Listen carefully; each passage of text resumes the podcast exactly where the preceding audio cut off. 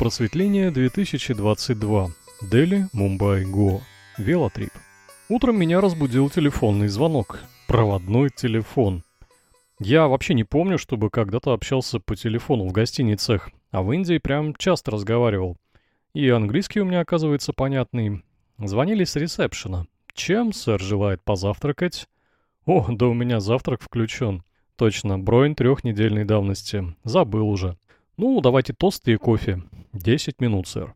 Служащий принес завтрак, я дал ему немного денег, на вид было интересно. Три кусочка хлеба с маслом в тарелке, чашечка и небольшой термос. Вот кофе-то напьюсь. Однако по объему этот термосок был как раз на чашечку. Ну да ладно, вкусно и питательно. Сегодня по плану съездить в центр, посмотреть на Ред Форт, врата Индии и, может быть, заглянуть в музей железнодорожного транспорта. Часов 10 я вышел из отеля, решил ехать на автобусе. Минут 15 вроде бы. Google карты работают исправно, интернет не кончается, вообще кайф. До остановки 7 минут пешком, удобный отель все-таки, только дорожная обстановка меня подвела. Пошел не в ту сторону, но потом дошло, что если мне ехать налево, то и стоять надо на левой стороне дороги. Ага, вот и мой автобус 838, один из двух десятков, которые проехали мимо. Я посмотрел, как местные садятся в такой транспорт, э, также подбежал еще к тормозившему автобусу и быстро запрыгнул внутрь. Теперь надо заплатить за проезд, что ли? Меня окликает кондуктор с заднего сиденья. «Сюда, белый человек».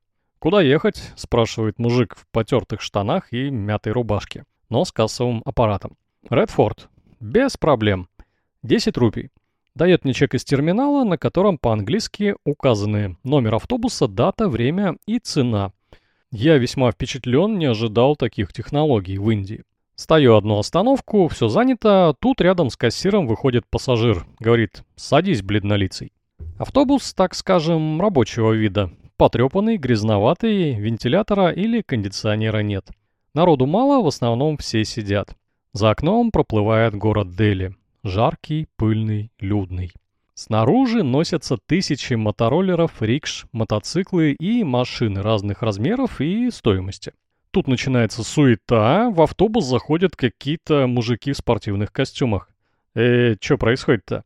Оказалось, это билетные контролеры. Один подходит ко мне и показывает пальцами знак. Э, по-русски это выглядит как «чуть-чуть». Я не понимаю, тогда кондуктор говорит «тикет». Я показываю бумажку, контролер внезапно прячет ее за спиной и спрашивает «How many?» Отвечаю «Ten, 10, Redford». Он еще мгновение смотрит на меня, на кондуктора, возвращает билет и идет дальше. И через несколько секунд начинается индийское кино. Кто-то без билета, сзади, и тут же раздаются голоса, нет, голосищи на хинди. От тонкого блеяния до раскатистого громогласного ура – вот только не танцуют. Наконец моя остановка, навигатор мне об этом говорит, выпрыгиваю из еще тормозящего автобуса, как и все. Фух, ну, привыкаю. Иду в сторону красного сооружения, на вид это храм. Ну, в общем-то, что-то интересное. Путь к святилищу пролегает через большой рынок. Тряпки, обувь, игрушки, какая-то фигня, чего там только не было. Все индийского производства, я так полагаю. Ничего полезного или интересного. Метров через 500 подхожу к Джама Масхид, мечети 17 века постройки, в которой помещается сразу 25 тысяч человек, а высота ее минарета около 40 метров. Красиво. Но решил не заходить, хватило таких построек в Стамбуле, да и цена в 500 рупий для иностранца как-то не особо привлекает. Так что сижу на ступенях, пью воду. Жара, настоящее лето, 26 февраля. Иду все-таки к Красному форту, обратно через рынок. Пойду по обходной улице, потому что той же дорогой идти неудобно. Здесь тихо, народу мало, грязненько, странные личности, но это тоже кусочек рынка, так что вроде безопасно. Надо еще выпить чая масала на улице, кружку я взял свою. Но чая так я и не выпил, и, наконец, вышел на центральную улицу. Так, слева какая-то красивая постройка красного цвета. Шри Дигамбар Джайн Лал Мандир. Джайнийский храм. Очень интересный, красивый, но непонятный. Какой-то явно не случайный мужик около храма рассказывает, что это такое, и предлагает зайти. Но я все-таки отказываюсь под предлогом каким-то там номер миллион. Снаружи порой интереснее на все это смотреть. Дальше в Редфорд, но еще нет. Чанди Чоук. Я думал, так называется станция метро неподалеку. Но это еще и мега-рынок. И попал я сюда совершенно случайно. Очень атмосферное место, говорят ему, больше 300 лет. И не так давно сюда провели электричество, а вот и все. Настоящая Индия. Масштабы, конечно, впечатляют. Бесконечная улица и десятки улочек поменьше направо и налево. Миллионы магазинов на любую тематику, от копеечных сувениров до профессиональных э, видеокамер. Еда на любой вкус, пестро, шумно и суетно. Тут же ко мне подскакивает велорикша, коих тут не меньше сотни. Говорит, пешком ты фиг все обойдешь, а за 200 рупий я тебя буду возить полдня. Покажу все вообще. Ну ладно, давай 150, ну 100. Но я не собираюсь гулять здесь даже два часа, так что просто иду дальше, хватает меня метров на 300. Поначалу кажется, ого-го, тут есть все вообще, а потом картинка повторяется и становится уже скучно конце гулянки по рынку я зашел в Мак, купил там масала-чай и сел пить его в тени, наблюдая за местностью и анализируя эти невероятные потоки информации и свои непередаваемые ощущения. Мимо снуют люди, иностранцев тут как будто нет совсем, туристов тоже что-то не видно. По соседству, под электрическим шкафом на улице, отдыхает группа токсикоманов.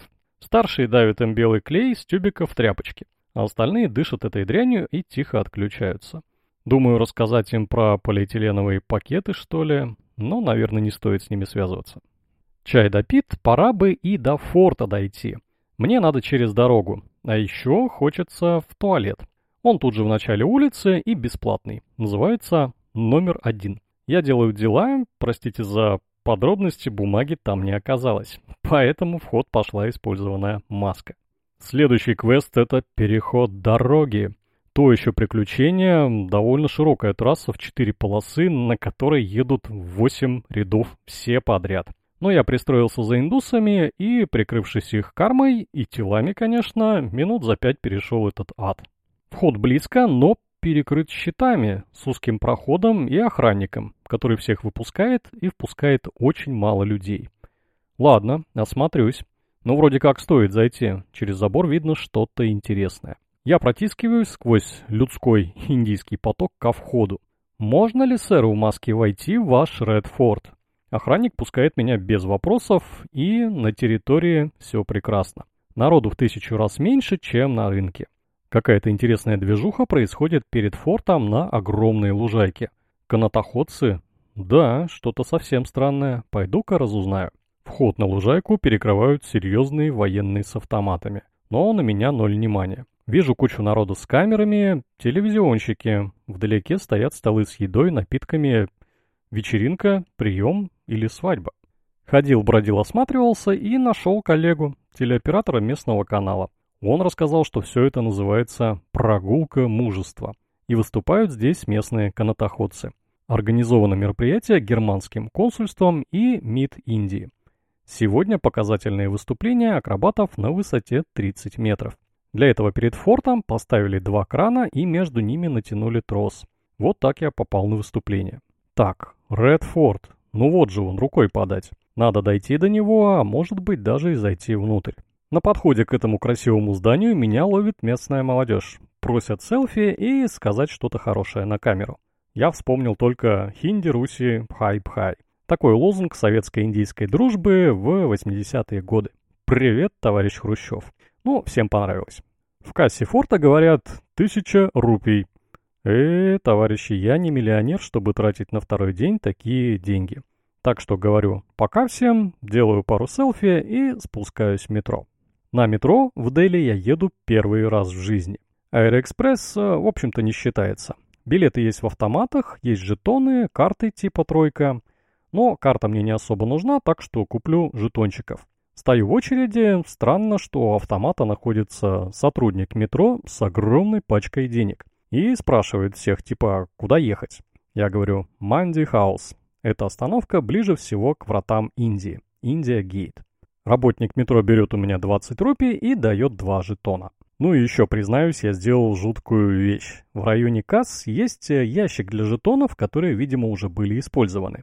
И стенок у этого ящика нет, так что я своровал в метро Дели штук 6 э, жетончиков, как сувениры. Стыдно, но однако память хорошая. Друзья были в восторге. Чтобы зайти на платформу метро, надо пройти проверку безопасности. И это не как в московском метро, палкой поводили по сумке и все.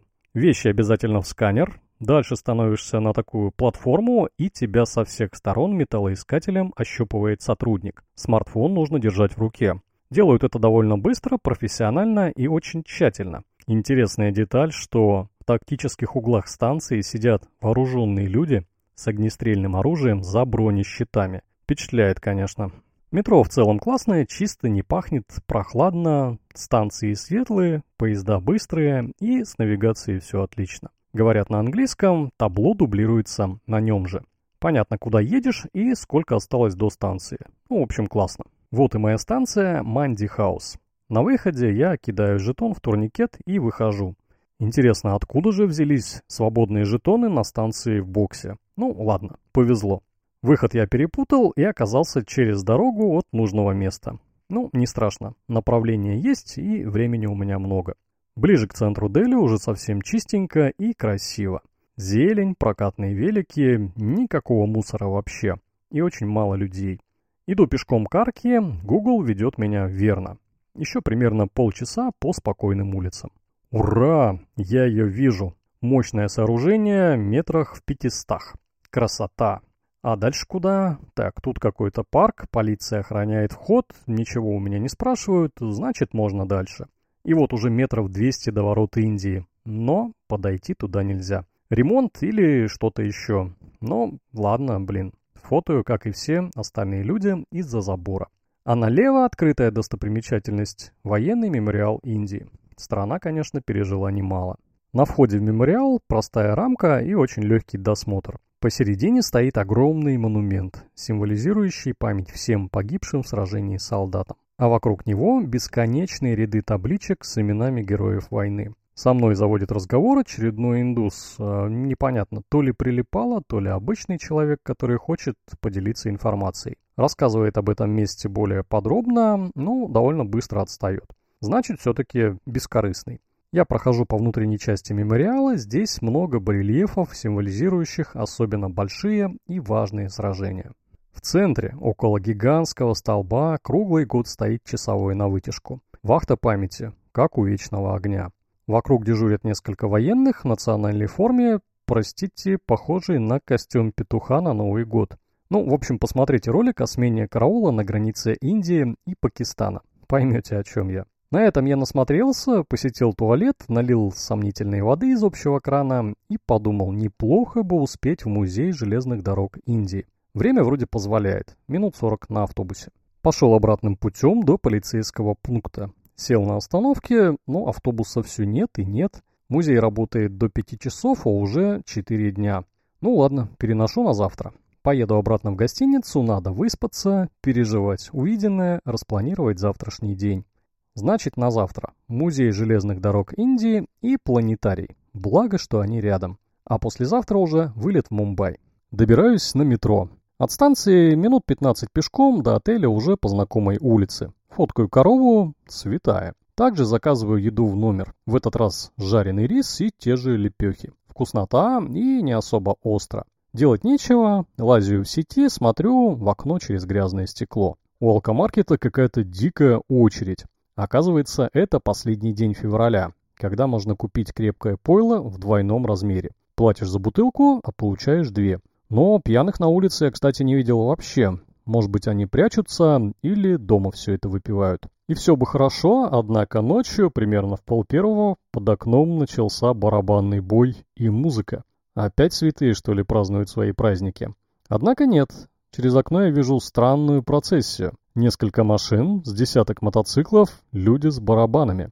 Из машин льется ритмичная музыка, которой подстукивают барабанщики. Задняя машина с мигалками, но не полиция и не спецслужбы. Проходили эти товарищи мимо моих окон, ну, минут 15. Я так и не понял, что это было. Потом стало спокойно, и я опять уснул.